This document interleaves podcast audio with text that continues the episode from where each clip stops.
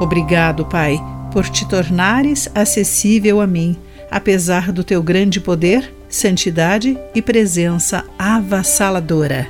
Olá, querido amigo do Pão Diário, muito bem-vindo à nossa mensagem do dia.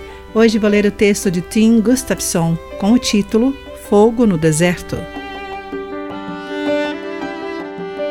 Cavalgando pelo deserto de Chihuahuan, no final de 1800, Jim White viu uma estranha nuvem de fumaça subindo em direção ao céu. Suspeitando de um incêndio, ele foi em direção à fonte, apenas para descobrir que a fumaça era um vasto enxame de morcegos saindo de um buraco do chão. White havia se deparado com a imensa e espetacular caverna de Carlsbad, no Novo México, Estados Unidos.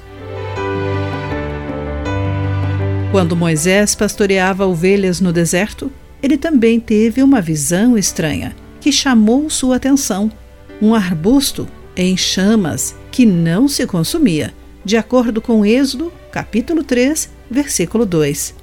Quando o próprio Deus falou do interior do arbusto, Moisés percebeu que havia chegado a algo muito maior do que parecia. O Senhor disse a Moisés: eu sou o Deus de seu pai, o Deus de Abraão. Deus estava prestes a levar um povo escravizado à liberdade e mostrar-lhes a verdadeira identidade deles como seus filhos. Mais de 600 anos antes, Deus havia prometido a Abraão: Por meio de você, todas as famílias da terra serão abençoadas, de acordo com Gênesis capítulo 12, versículo 3. A fuga dos israelitas do Egito foi apenas um passo nessa bênção, o plano de Deus para resgatar sua criação através do Messias, o descendente de Abraão. Hoje podemos usufruir dos benefícios dessa bênção, pois Deus oferece esse resgate a todos. Cristo veio para morrer pelos pecados do mundo inteiro pela fé nele, também nos tornamos filhos do Deus vivo.